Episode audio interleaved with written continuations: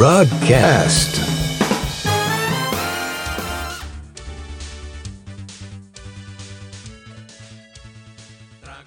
Olá, meus super guerreiros, como é que estão? E perguntam vocês, então, mas porquê é que o episódio de hoje tem como música de fundo o genérico do Dragon Ball Z? A resposta é muito simples, meus compinchas. O episódio de hoje é inteiramente dedicado a essa grande série japonesa que marcou as vidas de miúdos e graúdos a quando da sua exibição na televisão nacional. Outra coisa que também passou na televisão por essa altura, mais ou menos, e marcou as nossas vidas para sempre foi o Macaco Adriano, embora não tenha sido pelas mesmas razões.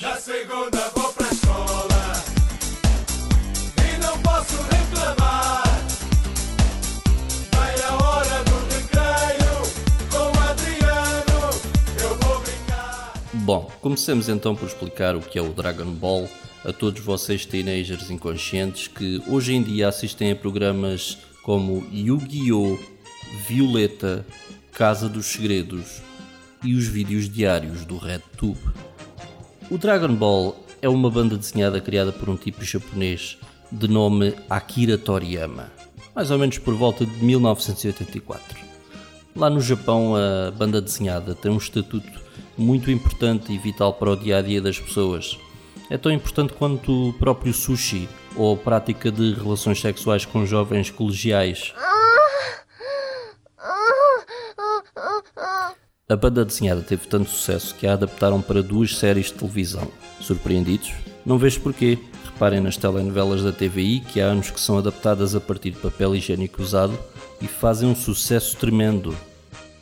A série televisiva do Dragon Ball passou em Portugal através da SIC, entre os anos de 1996 a 1999, e foi um dos principais motivos pelos quais os vossos pais ainda gritam Kamehame quando fazem amor.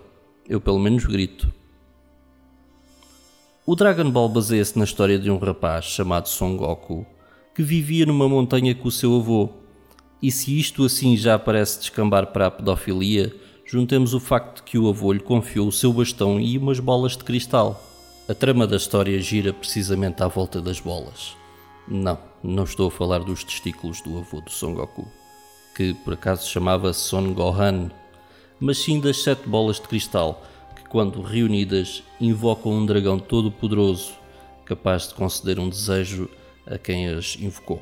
Sendo uma ótima série de aventura e artes marciais, era uma ótima desculpa para nos levantarmos cedo de manhã e ficarmos colados à televisão. A outra desculpa para fazermos isso chamava-se Ana Malhoa, que na altura ainda não tinha mamas de silicone, mas já tinha um enorme potencial de porcalhona.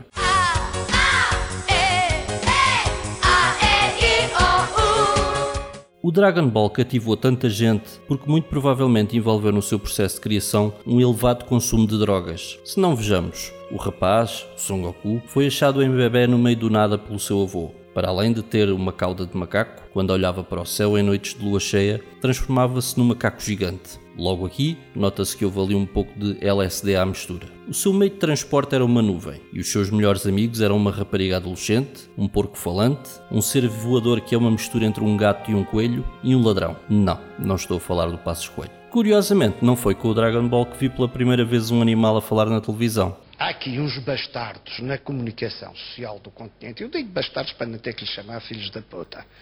No final de cada episódio pedimos a uma figura pública que resume em poucas palavras o que achou do podcast. Mas, como não tínhamos nenhuma, roubámos esta cena com a voz da Cristina Cavalinhos.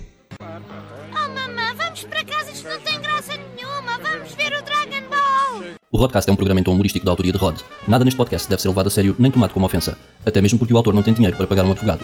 Caso se sinta ofendido, pode sempre desafiar o autor para andar à porrada.